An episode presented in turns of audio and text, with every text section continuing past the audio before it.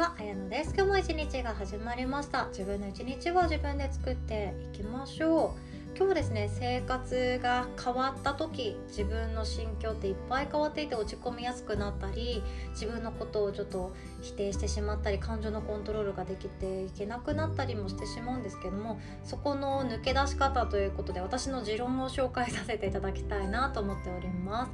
で今回もですねあのリスナーの方からメッセージいただきましてご相談メッセージですね。いただいておりましてそれに関しての私の回答っていう感じですね。提案かな。そこまで私かっこいいこと言えないのであらかじめご了承いただけたらなと思っております。まあ、つまり言うと気持ちの切り替え方どんなことしましょうかね？っていうような感じですね。早速なんですけどいただいているメッセージ読ませていただきます。突然の質問ですみません。綾乃さんは引っ越しぶるという言葉をご存知でしょうか？なぜこんな質問をしたかというと今まさに自分がその状態にあるからです。趣味のヨガをしてもすっきりしない。料理も適当なものを作りノーメイクで出勤とあんまり良くない自分の状態が続いております。この前はいつもの自分なら職場の人と口論になることはしないのですが後輩のちょっとした口調にイラついてしまい激怒するなど大人げないこともしてしまっております。自分で内観してみたのですがすごいですね。引っ越しで環境が変わった疲れが出ているのと新居での生活と実家での生活にギャップがあるからなのかあまり楽しめていないなと思った矢先に今の状態になっています。2週間ほど続いているので抜け出し方が分かりません。いろんなところに行ったことがある綾野さんのマインドセットを参考にさせてもらえたらと思います。ということでご質問ありがとうございます。で私はいい回答ができる自信がこれっぽっちもないんですけどまず一つ言えることが自分を褒めてますかっていうことなんですよね。これも全ての方がそうでダメな時ってもうダメなところ発見メガネをみんなかけてんですよ。喧嘩しちゃったな口論しちゃったな自炊できてないな節約全然できてないなスマホ持ちながら寝ちゃったなっていう自分に対してダメなところ発見メガネをかけちゃってるんですよね。でこれってメガネなので、えーと、それをかければよく見えちゃうんですけど取り外すことももちろんできます。でダメなところ発見メガネじゃなくて私引っ越ししたけれどもよく頑張ってるよっていうところを発見できるメガネ。をかけてみるのもありなんですよね。でそう引っ越しって荷物を片付け整理整頓して断捨離しながら今までいたところから新しいところにただ移動するっていうだけじゃなくていろんなものが変わるんですよね。いろんなものっていうとちょっと占いの先生たちが 私の友達知り合いには多いのでまず方位が変わるじゃんとか気の流れが変わるよとかいろんなことがあるんですけど私はそこまでごめんなさいこれまでいっぱい引っ越ししましたけどそこまで考えてなかったんですよねただただ疲れますでこれって不安とか恐怖とかストレスなんですよ。不安とかストレスとか恐怖がある毎日のその引っ越しっていう一大イベントをやっている自分それでも仕事に行っている自分褒めてますか？この不安やストレスや恐怖の中で引っ越しをして引っ越し新しいところに住んでいる中で自分のためにお布団整えて自分のために洗濯物をしてっているやってる自分褒めてますか？まず褒めてあげてください。すごいことなんですよ。でストレスっていろんな数値で表すことができます。いいことも悪いこともどっちもストレスっていう負荷としてかかってくるんですよね。なので結婚も離婚もどっちもストレスです。妊娠も出産もストレスだしあとは育児もストレス仕事もストレス護衛店もストレス出世もストレスなんですよね。全部ストレスなんですよ。全部ストレスでこのストレスっていうのはないものにしようってしなくてよくってどうやったら心地よく感じられるかなどう寄り添っていこうかなってストレスのある人生を作った方が面白いんですよ。面白いっていう言葉で一つにしてしまったらちょっともったいないんですけど学びあり出会いあり自分の、まあ、経験ですよね。それが増えていくような自分の人生がどんどんどんどん深まっていくようなそれってストレスがあるからこそなんですよね。だからこそこのストレスの一つでもある引っ越し。これはいい悪いとかじゃないですよ。ただシンプルに体はストレスとして引っ越しって受けることがあります。寝る場所が変わるんですよね。あとご近所さんも変わりますよね。あと道がわからないところがあるとかどこのスーパーに行けば一番いいのかっていうことさえもわからないですよね。なのでまずは自分を褒めてあげてほしいなって思います。こんなストレスを感じながらよく出勤してるよねとか頑張って電車乗ってすごいなとか自炊ができなくってもいいじゃないですか。食べるっていうことを自分にさせてあげてるっていうこと。食べるっていうことを自分でやろうとしてること。それさえも褒めた方がいいです。私食べようとしてんだよね。そうだよね。自分を生きるために食べようとしてんだよね。めっちゃすごいじゃんって褒めてあげてください。一つ褒め始めると自分のいいところがどんどんどんどん見えるようになっていきます。こんな中でよく頑張ってるよっていう感じですよ。そこまでやっていくといろんなものが見えていきます。であとはですね具体的に 私の持論ですよ。私の持論なんですけどこれ昔もシェアしたことあるんですけど私はですね新しいところにお引越しをしたら必ずあの美容室をめちゃくちゃ行きます。美容室をめちゃくちゃ行きますって変なんですけど結構1ヶ月に2回ぐらいはしごしますね。1個のところでカラーとカラーとトリートメントとヘッドスパ全部やっちゃえばいいけどカラーはここでやってカットここでやってヘッドスパここでやってじゃあこっちはみたいな感じでいろんなところに行ったりします。っていうのもですね美容師さんって優しいんですよ。もうこんな理由なんですよ。こんな理由なんですけどちゃんとした本当の理由はあります。で美容室って行くと分かると思うんですけど大体初対面ですよね。新しいお店に行くと「あ久しぶり元気だった?」っていうのって本当それは行きつけの美容室であって大体初対面新しいお店に行ったら知ってる人には出会わないです。美容師さんも基本そのマインドで迎えてくれるんですよ。初対面だけれどもようこそうちを選んでくれましたみたいな感じですよね。これ美容室でなくてもいいんですけど美容室の方が座って1対1でゆっくり喋れるっていうこともあります。カウンセリングに行こうって思ったらちょっと自分も腰が重たくなるじゃないですか。カウンセリング行くほどじゃないんだけどなっていうのってあるじゃないですか。でも美容師さんってカウンセラーじゃないんだけれども雑談してくれるんですよ。雑談してくれたり美味しいお店に関してはめっちゃ詳しい方の方が多いです。あとあのお子さんがいらっしゃる美容師さんとかだったら「いや幼稚園ねあそこ厳しいらしいよ」とか「保育園ね8月が入りやすいらしいよ」とかいろんな情報もくれたりとか「スーパーはこの辺だったらここのお惣菜がね」とか「あそこのパン屋さんのねおばちゃんがめちゃくちゃいい人だから元気もらえるよ」とかいろんな話情報をくれるわけなんですよ。美容師さんって本当街に詳しいですからねてか街を選んでますからね。ここのベッドタウンだったらこのくらいの人たちが住んでいて年齢層はこのくらいだからじゃあうちのお店はこういうテイストで行こうというふうにちゃんとマーケティングをしてお店を出されてる方の方が多いので街に詳しいです。でそういう人たちに初め会っておくとちょっとだけ街に対して詳しくなるんですよね。あこの街こんないいとこがあるんだとかへえ来週お祭りなんだとかそんな情報が入ってくるので私はなるべくお引越ししたらなるはやでいろんな美容室に行くようにしています。そこで情報収集したりあとは気さくな方がいらっしゃったらなんかまた来ますねっていう感じで本当に最初の友達みたいな。そこまでべったりもしてないけど最初の友達みたいになれることもあるなって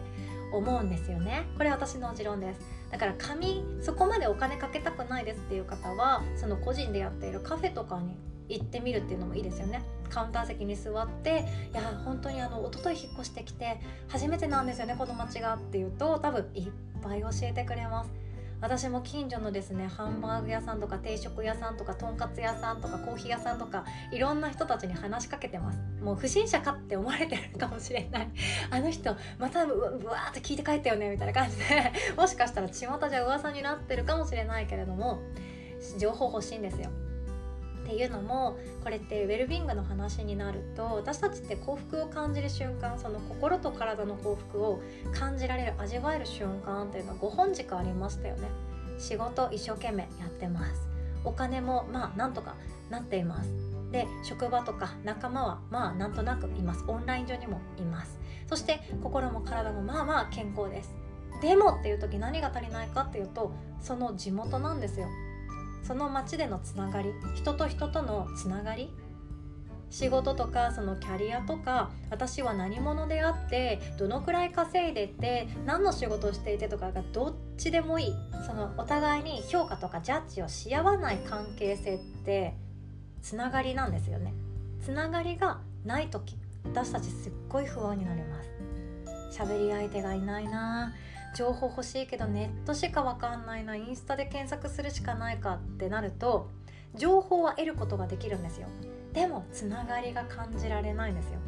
誰かの出している情報って満足できることあります。だけどつながりって感じられないんですよ。つながりってすごくって時には勇気もくれます。時には自分を安心させることもできます。リラックスしようという時に眠ることすぐに眠ることだってできます。つながりがあるだけであ私なんとかなるかもしれないねって未来に対して安心することもできます。だからこそもしかしたら引っ越しっていうものって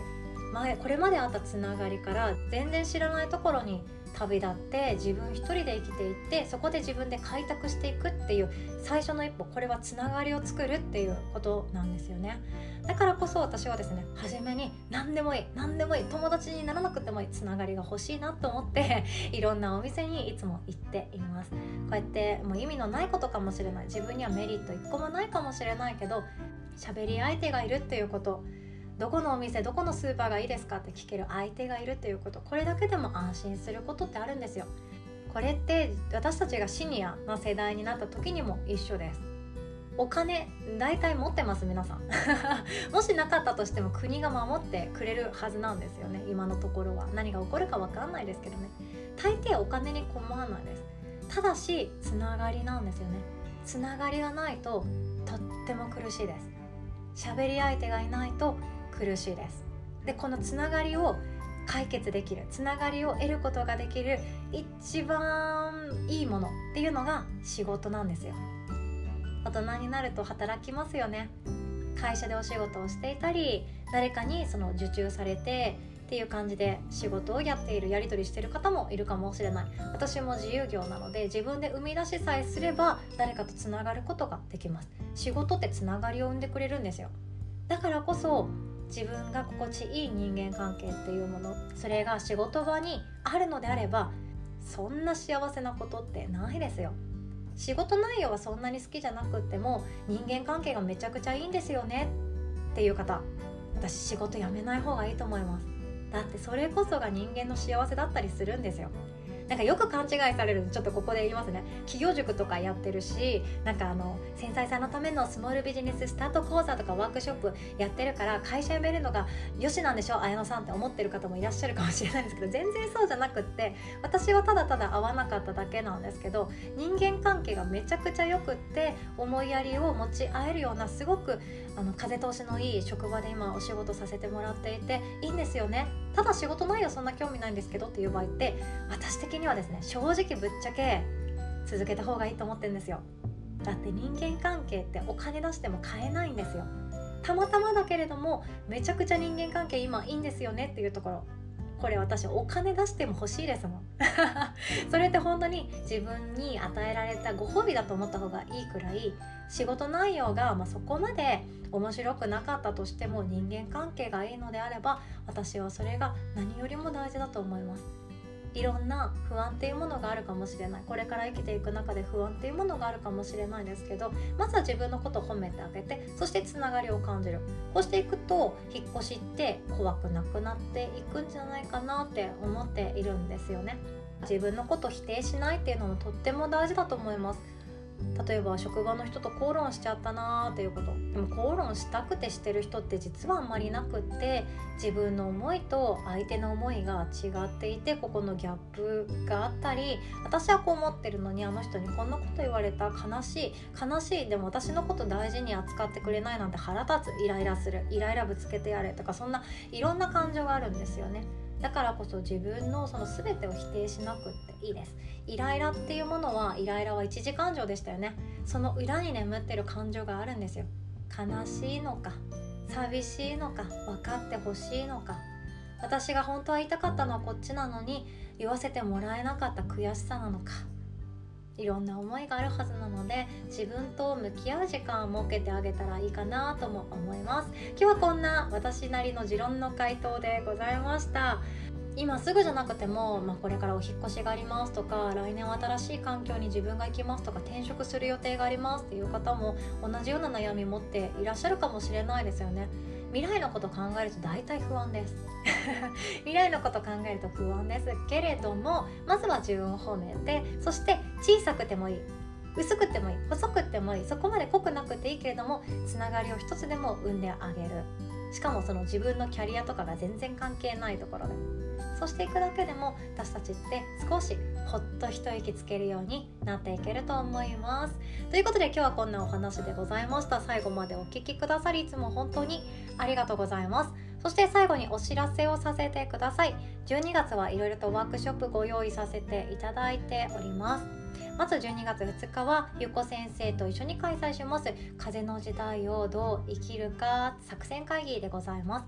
お悩み相談会になっていくかなと思ってますので自分は何で生まれてきたんだろうかずっと悩んで悩んで悩み続けちゃうとか私はどうすればいいかわからない。でもどうか自分が楽になるように生きていきたいんだけどどうしたらいいかわからない。そんな迷子な方に来ていただけたらなと思っております。そして12月26日クリスマスの翌日の夜はですねまさみ先生とのコラボ企画でございます。あなた史上最高の2023年にするために90日間アクションプランニング体験講座となっております。自分の人生どう作っていくかっていうのはもう習慣が肝です。いっちゃん大事です。習慣化にするまでが大変かもしれないですけどその習慣化っていうものが当たり前にできていくようにそのくらいマインドセット自分で整えてそしてありたい自分像に近づくために自分が自分と向き合う時間をしっかりと作ってあげて最高のそして私は私で良かったって思えるような2023年を作る準備を今年のうちにやっておきたいと思っております。どちらも詳細はですねこの音声の概要欄の URL リンクからワークショップ一覧って書いてるところがございますのでそちらからチェックしていただけますととてもとても嬉しいです。でまさみ先生の講座につきましては去年も本当に大好評だったんですけれどもオリジナルワークシートがついてきます。PDF のオリジナルワークシートがついてきますのでそれだけでもめちゃくちゃ価値があるすごいいいものなんですよね。なのでノート1冊買う気持ちで参加していただけますと嬉しいです。では最後までお聴きくださり本当にありがとうございます。お互い素敵な一日を作っていきましょう。おしまい。